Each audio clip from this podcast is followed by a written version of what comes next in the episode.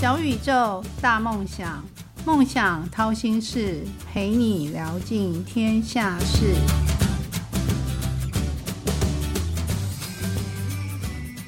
欢迎来到梦想掏心事，小宇宙，小小问大大，我是主持人王小小。开学季，开学去。今天小小的大大，他曾经是上市公司的总经理，然后现在是大同大学的校长何明果。有一段时间，他同时在学校任教，又在大同公司兼职。然后他常常被公司指派去救火。然后十三年，他换了十三个职位，在不同的部门中，然后都要负责整并一些组织。最重要的是要让他转亏为盈。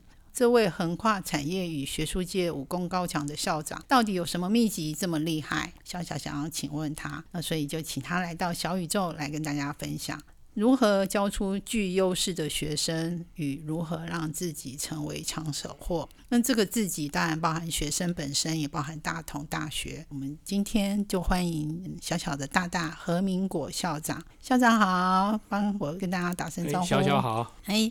自我介绍啊！好，要我自我介绍。OK，这个这个题目定的非常好。小小问大大，我是大同大学校长何明国，大同大学简称大大。我是我就是大大校姐，我呃大大校长，我是何明国。你这么简单的自我介绍，你可以简单的描述一下你是什么学校毕业的啊，或者专长是什么？呃，我是当然我从小讲到大啊，我从雨生国小、明德国中、成功高中，然后就考上大同工学院，就是现在大同大学。然后我后来就到美国 University of Minnesota 啊读机械，那读到机械工程博士以后回大同教书，一直到现在。那你有没有什么最怕的事情？其实我没有怕什么事情啊。啊，怎么可能？那时候你曾经去十三年换了十三个工作，你都不怕吗？这个就是我想，呃，我自己的人生观了。第一个就是不要自我设限。嗯，因为你很多人会讲你在你的能力内做什么，能力的范围内做什么。可是我的能力范围是哪里？我其实也不知道。所以，当有任务下来的时候，我们就尽量的可以去尝试。人家会叫你做，他当然就是有一他的看法。嗯，那你就去尝试。哦，所以第一个就是不要自我设限。啊，第二个就是勇于承担。所以当任务交给你的时候，你就勇于去尽量去解决。那这样子是成长，一直是成长。嗯，所以这个就是我的这种人生观啊。我想我我一一路下来到现在这种态度，我也鼓励所有的年轻人去用这种态度去面对自己的未来。所以其实你不害怕，嗯，职务的调整，也不害怕换领域，因为从那个产业界又到学术界，你完全都不害怕。我举我举一个例子，我常常讲的，那个当第一次被 assign，当时有一个合资公司，对方啊要求换总经理，然后这个是一个日资公司，就是发那科大同发那科自动化公司是做机器人的。那当时要换换总经理的时候，那大家找到我，那我就想，糟糕，这个我在学校当老师，怎么跑去？机器人公司当总经理呢。后来想一想，这个我是读机器人的，嗯，然后我也修过日文啊，那是一个中日合资公司。那既然老板找我去，我看看别人也没不一定可以去啊，那不然我就去试试看。那公司本来就亏钱亏成这样，不然我去处理一下。我常常跟同事笑说，不来的博川亏啊，嗯，我尽量救博川亏的博川亏，不来的博川亏。但是我救活了，就是我自己的一个绩效或者我的一个成就，所以我就大胆的去尝试啊，就救火了。对啊，结果后来就两年以后就业绩非常的好啊，这个又被派到别的单位，就一路就被派到别的，每天都在换单位。所以每天都在救火。每天在换单位。有一次我是当自动化厂厂长的时候，就接到老板的电话，说跟我讲说电表厂怎样怎样讲。我就想说，老板我是自动化厂厂长，你是打错电话了。没有，他就过了两天以后就把布打电话电表厂厂长。后来我就去改做电力事业了。哇，所以你横跨的领域很多，光那个十三家公司领域都不一样。对，它不同的职位、不同的任务，但是叫你去做的时候，你就想说，那大概是我可以做，不然人家找到我，不是因为有的时候不是我自己决定，我们有什么能力，有的时候是上面的观察你适不适合，不是全自己决定自己适不适合。嗯。所以当你勇于承担、不自我设限的时候，你的机会就很多，那你就可以把握了各式各样的机会。所以你就很短的这几十几年间，你就输送了很多功力在打进去你身上，就会有就一直就变一个武林高手。因为你人家指派你，你就勉力而为。嗯，人家竟然东看西看都没有适合人，嗯，那大概你就是最适合吧。嗯，就去试试看，虽然你自己也不知道你行不行，但是就去努力就是了。就是说你都不害怕就往前走了，反正踹看看嘛。对对对，人家都不怕搞坏，不怕你搞坏，你怕干嘛？对啊，那你可以形容一下，你觉得自己的人生是像哪一种水果，或是哪一道料理？因为你看你的人生那么丰富，因为我的名字叫和明果，那个就是苹果的果，所以从小人家就叫 apple 啊，叫做苹果啊，和苹果呃和苹果、和芒果或者是吉利果，反正就是果。但是至于跟哪一个水果比较像，我倒是没有特别的呃 preference，反正就是叫做果就可以了。啊，不管是哪一种水果对，，或者人家叫我果果，这对小。我觉得果果好好听哦，好可爱的前就是。同学的妈妈就叫我果果，那所以后来一直都叫果果。我现在画漫画署名也是写画果果。啊，校长还画漫画啊，，我我的专长是画图，我其实成绩不大好。这么厉害，那到时候分享给小小看一下你的那个图画。小小念艺术系的哦，哦，这样子啊，那我又卖这个武大刀了。没有没有，呃，分享你的创作。那你还记得小时候你的第一个志愿吗？我的志愿，我小时候大概爸爸就对我很大的期待，虽然说我成绩不好，哦，他就叫我画图，嗯，他就说你你读书读不好，那你就画图。但是这个有意无意间就会跟我讲，长大以后要出国念书、读博士，要要要当工程师、当科学家，所以这个我们小时候都写在我们的自传啊、日记啊、我的作文里面。哎，面作文里面都写这样的，所以我就一直以这个为目标，啊，就是要出国念书、读博士、当科学家。我就说你的志愿小时候在写在那个作文里面，就说我要当科学家，而且要是一位读了博士，而且有出国留学的博士。而且是当时成绩是很差的 状况下，仍然可以有志愿嘛。呃，但你好像一路上都往上爬，就是越来越好。那据小小了解，其实你在念大同的时候，其实每学期都拿奖学金，是第一名毕业。我相信你，你虽然很优秀，但还是会有挫折嘛。那你可不可以说一下你的挫折？这个也跟成长过程，我刚才讲的是说我小时候成绩就很差，所以也没有什么叫做挫折，因为从小就是每天上学都觉得每天天会被老师打，所以上学很痛苦、去学校，当然还有同学比我差，是每一节课都被打，我只是每一天都被打，啊 所以在那里面没有什么叫做挫折，那就是一个经历了。我觉得做一件事情成功失败都是一个经历，人生就是这个经历的累积嘛。那那个东西你叫做挫折嘛，也是经过这个试炼。所以当时读到成功高中，认为自己应该可以考上台大，为什么没有考上台大？算不算挫折呢？那我后来想想也不是挫折，因为我的目标不是在台大，我的目标是要去出国念书、读博士、当科学家，所以那个目标还在那里啊，我会继续往前走。所以 skip 这个假设没有中，这是中间的过程而已啊，并不是一个必须要达到的目的。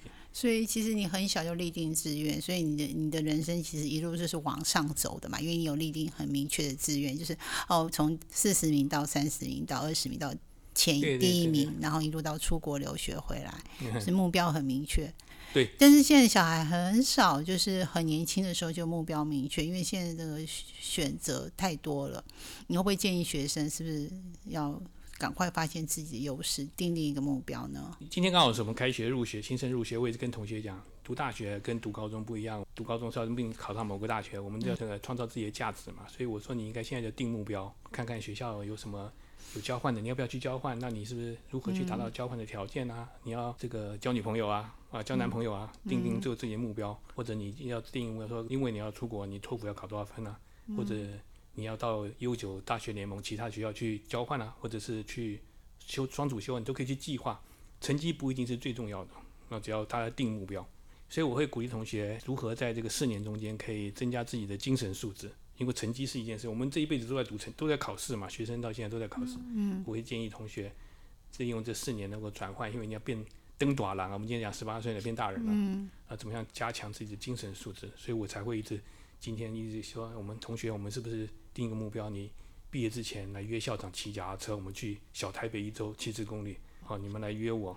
那也要校长体力好啊，你可以我可以啊，我 我就怕他们体力不好。是真的真的可能发生的。对对对，我说大家制定目标啊，是不是每天跑一公里，一年可以跑三百六十五公里啊？校长已经跑了一千五百二十四公里了，今年，哦，是不是大家都就定一个目标，坚持每天或者是每天要跑多少，都能够从头到尾的这个执行下去，对，这个就可以提升你自己的这个精神素质。所以其实校长刚刚说的话有两个关键字，一个是要定定目标，然后第二个是要坚持下去。对对对这，两个都是提升自己精神素质很重要的对对对关键。我也常常跟同学解分享的时候，我曾经跟一些很多校长在那边聚聚会嘛哈，那我每次都会提早到，而且从来出席率都最高，而且不会迟到。嗯，那校长们就会问我说：“哎呀，何校长，你怎么你从台北来？因为这个地方在台中啊，嗯，聚会在台中，你怎么每次从台北来你都没有迟到，而且你出席率最高？为什么？”我说：“你要得书卷奖，嗯，要有点天分哦。但是你要得全勤奖，那个是态度问题啊。”是。我就跟同学讲说，我会当校长是因为态度，绝对不是因为我书卷奖的关系。你太谦虚了。因为大家一定会认为，能够把你当成一咖，就是任何的活动里面都如果有你，他就确定说不用跟你 double check，你一定会出现，嗯，你一定会完成。嗯，那这样的话，在你的人生上就会有很大的事业上发展会很大帮助。你的成绩。你也不能到处跟人讲我第一名啊。其实这样是等于是你就是用和民国就是你的品牌，对，只要打出这三个字，嗯，人家就说哦，交给他我放心，那我约他我放心，因为你就是确实一定会达成，按按照约定完成这个。对对对，这是一个做人的一个基本的，你你的你的品牌啊，你的塑造一个形象，你只要参加，你就一定会负责。刚刚才从北医开，刚刚在约的时候，我们讲我们从北医过来，我们今天有一个跨校国际的活动。我们参加，我们就人就一定会到。嗯，好，那个个活动 workshop 大概有三百多人，大同就有一百人在那里，有十几个老师在那里。嗯，啊，为什么？因为我说我会跟我的老师讲，当我们说要参加，我们就要在。虽然我们是全国最小的学校之一，但是我们既然答应参与某一个活动，我们一定会全力全全力以赴。是，对，哇，这个态度非常赞，那应该好好分享给小小的听众们，就是我们。不能得书卷奖没关系，但是我们要有态度要正确，我们可以得全勤奖。对对，该出该出现就出现，约时间就要准时，是不要随便放人家鸽子。那可不可以分享一句你们这个业态常常用的术语？你在教书嘛？但是机器人专家，那是是。那你分享一下这个这这两个行业有没有什么专用的术语是我们平常很少接触的？你的口头口头禅是什么？我的口头禅就是你去试试看嘛，对不对？那。这个以前也是老师跟我讲的，他说原来我不会，别人也不会。嗯，啊，我说他常他常常讲说，读了大学好像大家认为读完大学什么都该会，其实有的人会觉得还缺了什么东西，就爱读了硕士，就说应该有人懂。嗯，啊，读了读完硕士以后就觉得这个东西我不懂，应该有人懂。那读完博士以后才才发现说原来我不懂，别人也不懂。嗯，你就是要去做，没有那个现成的答案，很多事情就要这，所以我一口头禅就你试试看嘛。试试看，嗯，所以会鼓励学生，就是实做很重要。对，动手实做，你去试了就知道了。对，就是不会只是会说，但也会做。对，你把它做出来，把它做出来。是不是除了说，嗯，跟做一起都会的，是不是会比较容易成为抢手货？是啊，当然第一个你能够说到做到，嗯，这个东西就是最好的。那没有说，但是做得到也也不错。光会说这不做的话，这个当然会虚虚的啦。但是有时候人人才光会说也是一种人才。不过我们以我们的立场来讲，是，我们是读工程的，我们都希望你把它做出来看看，试试看。那你在嗯上市公司呃，就是在业界担任总经理，有没有什么难忘的趣事、有趣的事情？我要听快乐的事情。这个事情是这样，所以不要听那个十三 十三年换了十三家公司。这个其实很快乐的事情啊，快乐吗？每天都要换单位的吗。嗯。我们都读到博士了嘛，我们当科学家。嗯。可是因为当了到了那个业界，那其实就不是这回事啊。就我比如说我去当了机器人公司的总经理，我以为会发挥我的长才啊，机器人嘛。结果事实上，你当了总经理怎么会摸到机器人？你就不会摸到机器人了，因为你是总经理啊。总经理都出嘴巴的。对，很多是出嘴巴，就我剩下讲讲话的人。然后，嗯，所以我常常跟我们这个董事长跟总经理讲说，哎。我老板啊，我也是博士哎，嗯，我也有专业，你给我一点像样的工作好不好？我每天都在那边就是瞎扯呢，跟这个人聊天，跟人吃饭啊，然后讲一大堆有的没有的。我说我也是有技术的人，你给我一点像样的工作。嗯，是的。就后来我也觉得说，虽然我们自己在工程上面有相当的成就，但是能够有工程上有相当成就的人也相当的多。嗯，但是能够这样子。碰碰到人就可以瞎扯一个小时的人，这种本事，这种本事的人不多。你怎么那么谦虚啊？对，可能我就可能就是做事的人很多嘛，就不差，不差你一个啊，能够代表单位出去协调沟通，嗯，这这种能力也是很重要的。所以我后来常常讲的就是我在业界最常讲的事情，就是我记得跟老板讲的事情，说我也是。博士，我也有技术，你给我一点像样的工作。所以这是你觉得有趣的事情。对对对对。你觉得那个其他的公司的负责人都不是像样的工作？你想想个有因为我们是读，你看我们我们读机械嘛，就动手实做，我们这些其实很多。但是其实，在职涯的过程中间，你有你的专长，可是别人看中的不一定是你的专长。不一定是你想要发展专长，而是你本身的特质。是，所以我一直跟你什么时候想通的啊？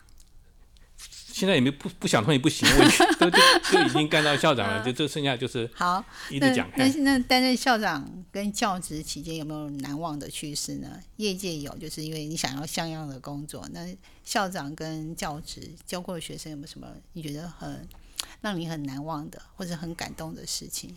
好，其实学学生一定很崇拜你吧？我我我我们看学生有时候真的是常常会反省我们对人的判断会不会是错的。有时候看到一个学生。这个学生进来，你问他什么理论？什么这个这个这个系统是不是稳定的啊？这个 S 加 S 加二这个是稳定的不稳定的？那学生都不会啊。结果因为有个老师有一个另外一个学校，我学生在别的学校当老师，他是推荐这个学生来。那另外一个老师在口试的时候说：“这个这什么都不会啊，你确定你要收吗？”嗯。我说：“可是那个某某人说他很好啊，那我们把他收进来看看吧。”嗯。结果这个学生真的很好，真的很好。他就是你跟他讲什么，他眼睛瞪着你。那到底听懂没有啊？嗯可是他休息两三天不见，他东西就做好就出来了。嗯，所以有的时候我们讲说各种人才啊，我们有时候不能主观的就刻意的就主观的就啊这个不行那个不行。其实每个人都有他的特质，所以我有时候观察到这个学生就觉得很高兴，说啊虽然是在这个重重的我没有没有把他埋没掉，我把他真的还是给他个机会，他出来后来后来他到了公司去当了一个工程师，也是派派到某面板厂，面板厂就打电话，这个人到底行不行啊？跟他讲那么眼睛瞪大大，到底听懂没有啊？嗯，你换一个人来好不好？嗯，就过了两天，哎，这个好，这个好，就他，就他啊。所以，我们对于学生的这个成就啊，啊，跟他的那个未来的规划，我们如果能够特别的去观察，当身为一个老师啊，身为主管啊，都会觉得很有成就感啊。我们还有，我也派了很多学生，当时碰到送到阿拉伯，都送到卡达，哦，那边有一个同学在那边当教授，他希望有研究生送去。那他每个人硕士班每个人给六万块一个月，博士班一个人给十三万。的这个奖学金，然后送去。但是我当时要送学生去的时候，我也是很紧张，因为阿拉伯国家，我不知道他们这会不会被人家斩卡斩去啊？哦，那种回教国家跟我们不一样，会学生会不会犯错？可是后来去以后，大家都非常喜欢去。我这风评又很好。对对，他去以后就觉得说，我派这十一个学生去，他们总共领到了一千一千六百多万的奖学金。嗯，那有的回来在北科大当教授，他说。呃，谢谢校长给我去那个地方去啊，我的买房子的头款就从那里存来的。嗯嗯。哦，所以有时候你当老师就有很多成就，当你学生有成就的时候，你就觉得非常高兴，就是说我这个靠着我自己的力量，替他们安排了一些活动，让他们能够有在人生里面有一个非常不一样的经历。嗯。啊，这个就是成就。约薪水其实能够去阿拉伯看一看，也是很赞的。对呀，他说我那时候学生来，我说。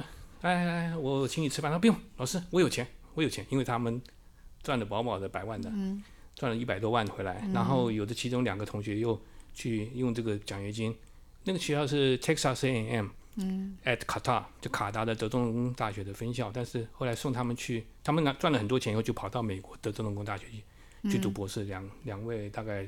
去年前年都毕业了，嗯，就是学费就有着落了。就是他已经赚饱了，他已经赚了百万以上。他当我们看到学生有这些成就的时候，哦，我们就会觉得非常欣慰。那你当过总经理，又当过校长，然后现在也是校长，还是是私立学学校协进会理事长？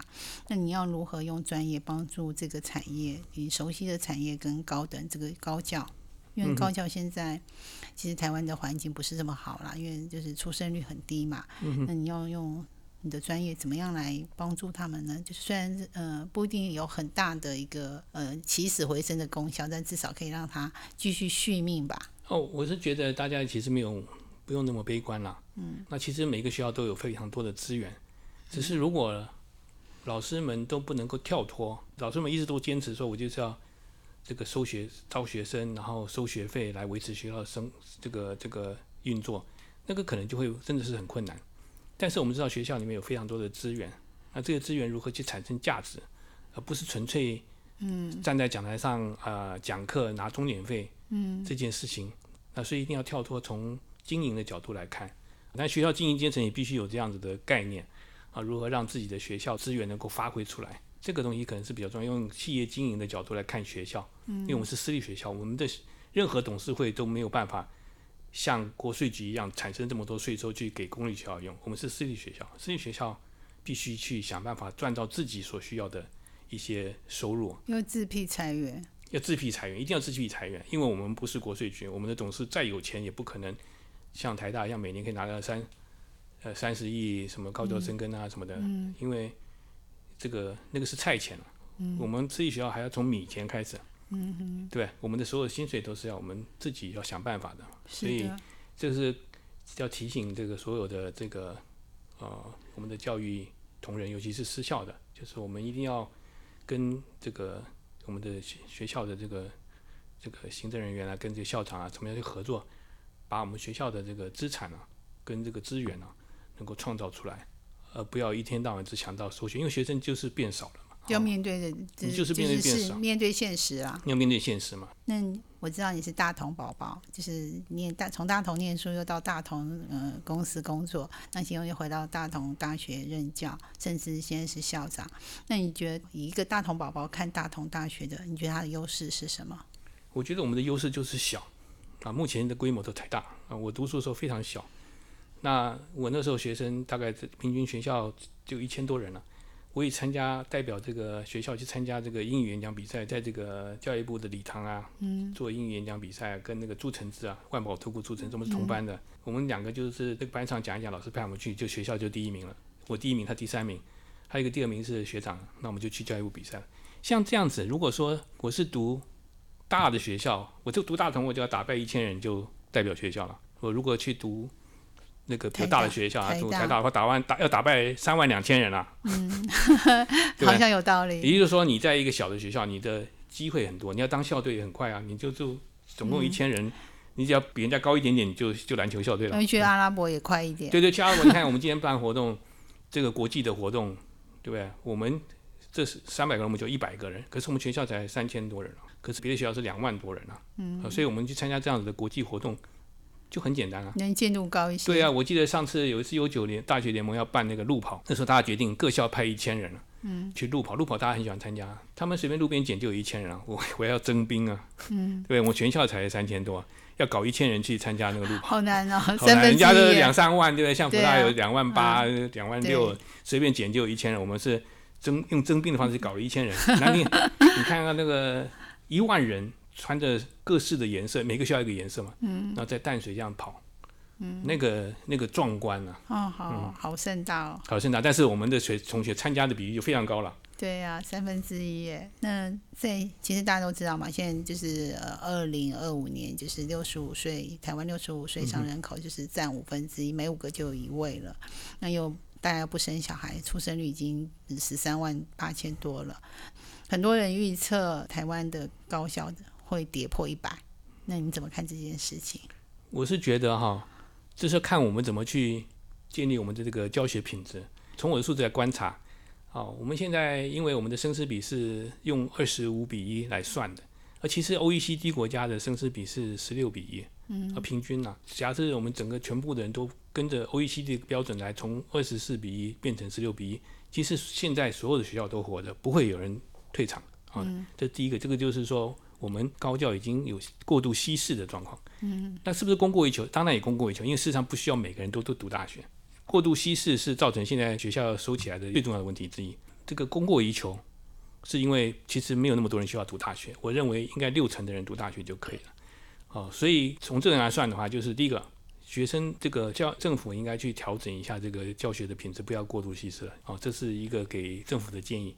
那另外给私立学校建议就是说，调整你的规模。规模不用很大，因为很多很好的学校其实都不大。当你规模变小以后，你还是可以办得很好。我常常讲，假设小孩子要自己养，假设我我的学校我要用我自己的资源来养我的学校，当然小孩自己养生两个啊，假如你生了八个，大家送社会局了，对，你就养不起嘛，你就更多的费用。所以当私立学校去衡量自己的资源以后，可以决定自己的规模。其实这样子，呃，几个学校不重要，因为一百个三万人学校还是一百个。三千人的学校，嗯，其实都是学校啊，你还是可以办得非常好。像 Cal 像 Caltech 才那个大学部一千，研究生一千二嘛，总共才两千二啊。嗯哼。啊，所以我的目标，我希望把我学校缩到一千二。如果大家都一千二，其实学校都在啊。那要瘦身三分之一多了。你现在三千多，现在不对啊想对啊对啊瘦身，对我从五千一直瘦瘦瘦下来的。你已经一路瘦了。对但但其实有一个不太切实际，就是嗯，你说没有这么多人需要念大学，但是现在都大家出生率很低嘛，嗯可能一个家庭只生一个小孩，就是可能是六个人养一个小孩，爸爸妈嗯妈、爷爷奶奶还有外公外婆，那所以他们一定会希望他们自己小孩要。有更好的受教育机会，所以说，嗯、一半的人不要念大学的这个不太可行啊，所以可能要从私校着手，自己要像你说的，可能要找出特色啊，要瘦身啊，对，我就这比较可比较可惜这。观念也是会变的了。以前我们在读书的时候，读大学很少嘛。嗯，我们在读大学的时候，我们一年出生四十二万人了。我们小时候一年四十二万人，考大学的其实只有十万人啊，只有三万人读大学啊。所以不到二十五 percent 的人读高中哦，不到七 percent 的人读大学。所以当时只要读大学都是 PR 九三的最少。最后大学最后一名啊，考大学最后一名。那这个社会变迁，因为因为受经济影响，也也有很多观念也会慢慢会改，会你会慢慢发现，呃，未来的这个大家对于高等教育或者是对于品质啊，对这些会有一些新的看法。那如果要导一片学校，我们作为学生该怎么选填志愿？因为不要选了一个，呃，未来我的毕业证书上的那个学校名字会不存在了，那学生要怎么选呢？但这是小小很很封闭的想法啦，也许有应该有更更远方的想法。对我的想法是这样子的，我常常讲，我们要设定一个目标，我们的目标我是要变成一个工程师，读完博士工程师。所以至于我当时过程中间有没有考上建中，有没有考上台大，那个其实不是重点。对啊，我就是继续往前走。我当我考上大同，我当然是有点失落，当时啊，嗯，那为什么为什么没有去读国防医学医学系呢？我不想当医生啊，因为考上了不想当医生就不念了。为什么不选那个清清华物理系呢？因为我觉得我好像不不适合读理论，我应该做点实务的东西，所以我们就选择大同工学院了、但是目标是什么？因为我们要出国留学读博士，所以这个东西都是一个过程。当你这个过程中间有一些没有办法完成，就放过，就继续往前走嘛。就没有考上台大，还是往前走。那你这个学校不在，其实跟你的未来目标没有关系啊。你的目标还在那里啊。所以其实现在其实最重要的还是要规划自己想要学什么，想要培养什么样的能力。你不要最终的目标是什么？对对对，不要因为我要读特定某个学校，所以我就牺牲我的志愿。那真的有人因为这样就是很多人啊重考啊，就是很多人重考啊，很多人就明明，比如说可以读读电机，但是他会哎，我如果去换去那个学校的话，那可能要换成另外一个系，他就牺牲掉了。像小小就认识一位朋友，他考上高一，结果他就重考，因为他想要考台大一。同样是一科，他就不要。我要有差这么多吗？我觉得这个聪明人的想法，我我真的不能，不能我的想法是这样，当然 不能去理会。每个人的想法不一样。我常常跟学生讲，你不要随便重考哦。嗯。啊，重考你会损失，不是损失二十二 k 哦，是损失年薪三百万哦。因为你是最后工作那年少掉了嘛，你前面重考的招了费用，但是你是整个工作年，比如也有三十年，你是变成二十九年，你最后那年薪水最高的那一年不见了，不是第一年不见，第一年永远都在，最高的那年不见了。对，哎，你这个想法蛮特别的，我我都还没想到这样。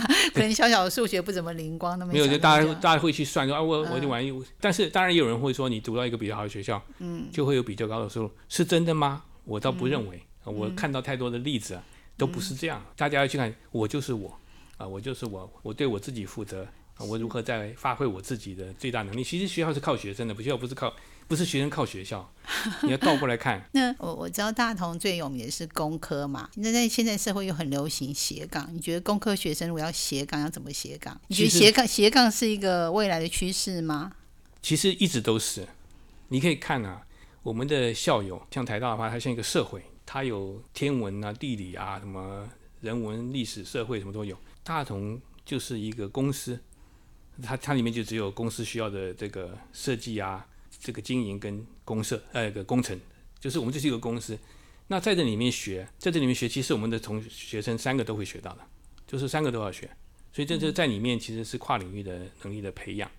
哦，那说要斜杠，工程会斜杠，工程也很斜杠的啊、就是你看那个朱承志，他是机械系的啊、嗯，可能是要卖股票了，他是对对对对，他是好厉害哦。股市名人呢、对。那你看那个谢卓明，续准的谢卓明，嗯，他是 UPS 世界最大的啊、不断电系统世界最大的，大家以为他电机系，他是经营系的、啊，啊，真的啊，他是世界经营系的，因为我们都要求学生要去学经营系的，也要学工程，工程的也要学会计啊，所以朱承志也有读会，我也读会计啊，所以我那时候被派去发那科当总经理的时候，我也学过日文啊，我也看，我也学过会计啊，所以去当总经理，我也不觉得我不会排斥啊，因为至少我学过嘛，学的好不好是一回事，但是我我说就看看左右，只有我学过啊。所以说大同是用培养总经理的心态来培养学生哦。对啊，我自认为是说，我们就是培养企业家，所以你在读电机、读机械的时候，你都要去学会计、学国富论、经营学、学第二外文。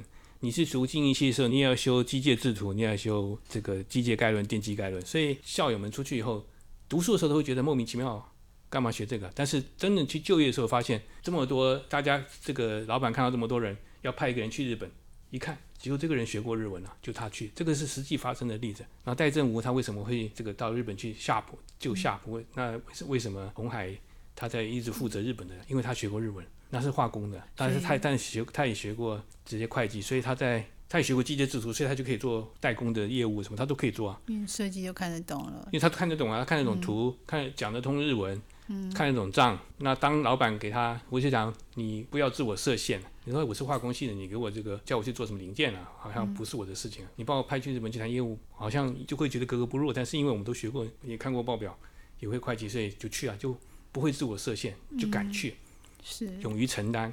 有你敢去承担，你就会有机会。嗯，除了就是踹之外，还要勇于承担。对，勇于承担。因为如果很多人很多优秀的同学，我在事业单位或者在学校里面看到很多优秀的，但是是最大的缺点就是他坚守本分。给他多一点，他可能没有做过的事情，他都不敢做。那那就其实就会有很大的影响。所以我认为是说，不要设限。那既然我会找你来，代表我认为你可能可以。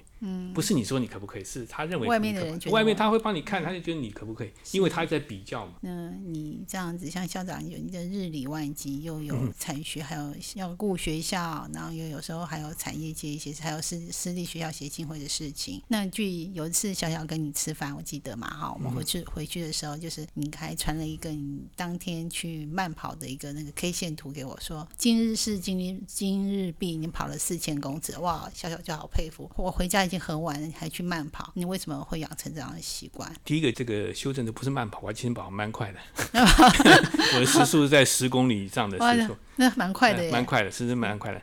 那第二个就是说，其实这个事情一开始就是我当时我也是跟同学讲要去设定目标了。我当时觉得，哎，我自己太重了，太胖了，我要减肥，就开始跑步。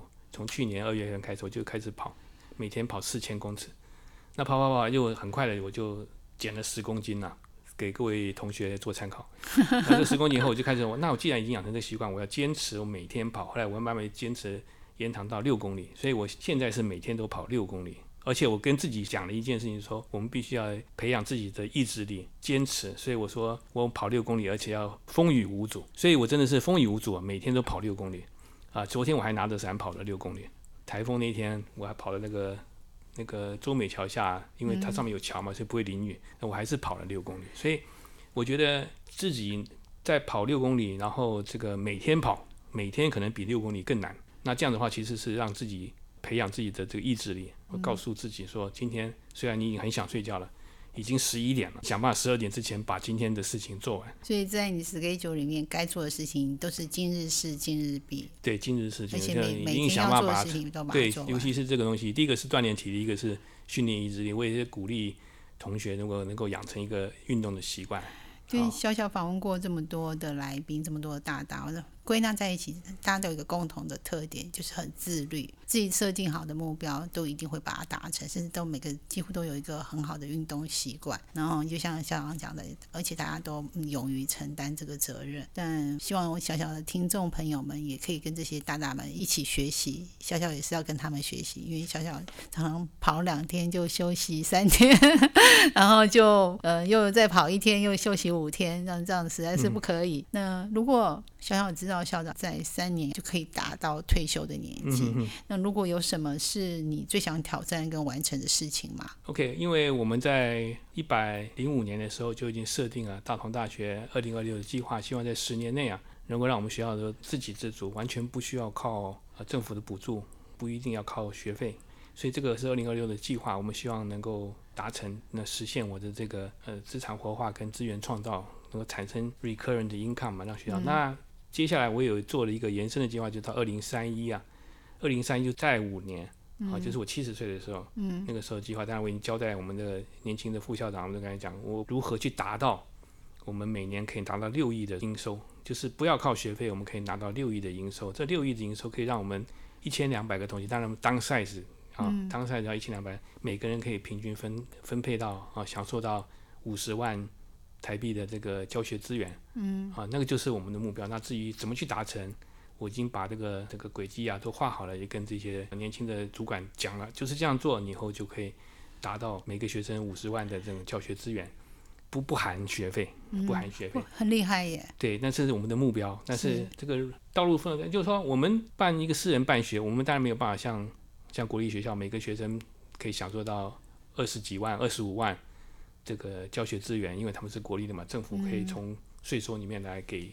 给国立大学，但是我们私人就于我们整体的规模没有办那么大，但是我就于每个学生能够享受的资源，我们是可以尽力的去去创造的。所以这个整个的路径啊、方向啊、财财务的这个规划都有一个一个蓝图。我希望最大的目标就是希望这个学校能够就照我的蓝图，能够变成一个这个优质、精致、有跨领域的一个大学，而且还可以自己人人小小这个学校小小的。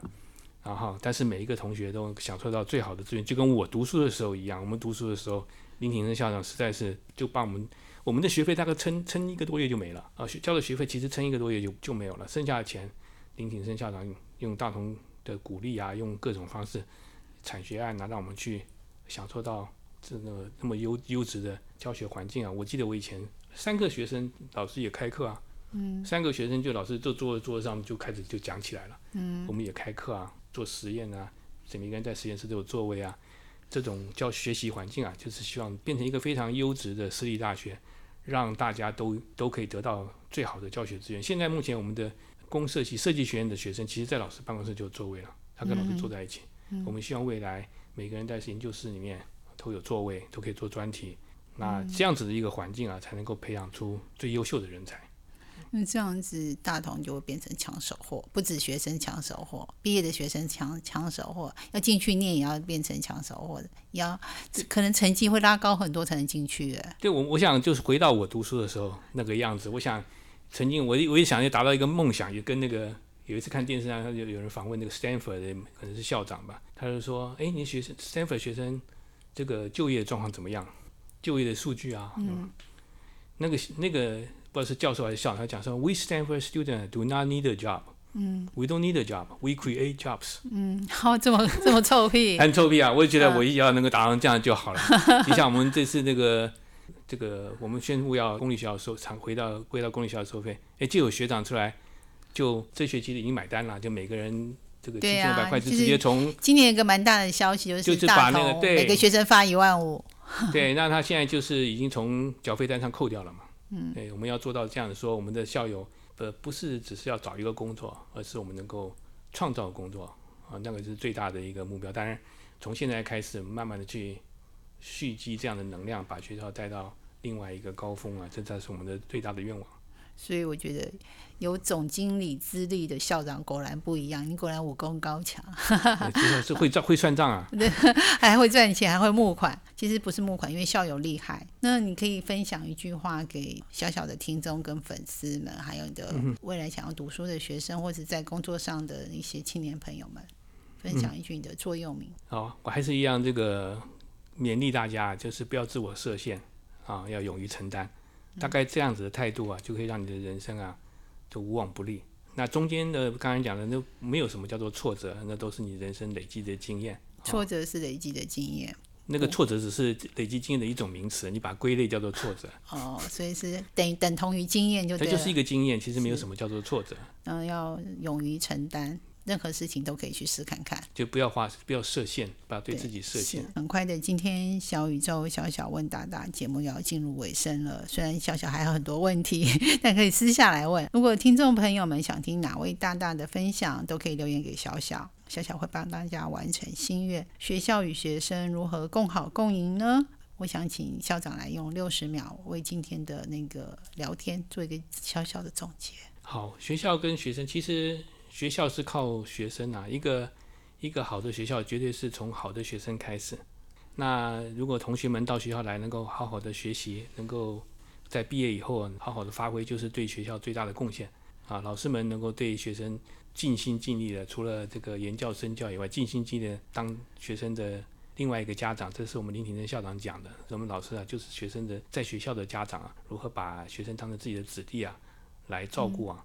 那这样子的话，就是学校也会很好，学生也很好，就是我们一直呃秉持着这种态度啦，就把学生当成自己的小孩。嗯，哦，这样子，我想就是一定这个学校也会变得非常好，学生也会非常有成就。对，小小希望你二零三一年的愿望能实现，就是每个学生有五十万的一个呃教育的一个资源，这样可能就是跌破很多私校的眼镜，甚至公校都公立学校都会很羡慕你们。嗯，那。美好与成功都不是偶然，曲曲折折的闲心事，到底练什么绝学，在什么地方才能够一路向梦想靠近呢？快来掏心事，用一杯咖啡的时间，小宇宙小小问大大，与你一探究竟。谢谢今天的何校长这么亲切的。这么专业的啊，跟我们分享他在产业界跟学术界的一些经验谈。那学生们，如果你还没有找到自己的志愿，可以听听校长刚刚说的话。其实你不要设限，最后一个目标才是最重要的。我们要跟听众们说再见了，校长。大家再见，希望大家都能够考到你满意的学校。好，拜拜喽。嗯，拜拜。梦想掏心事，掏尽天下事。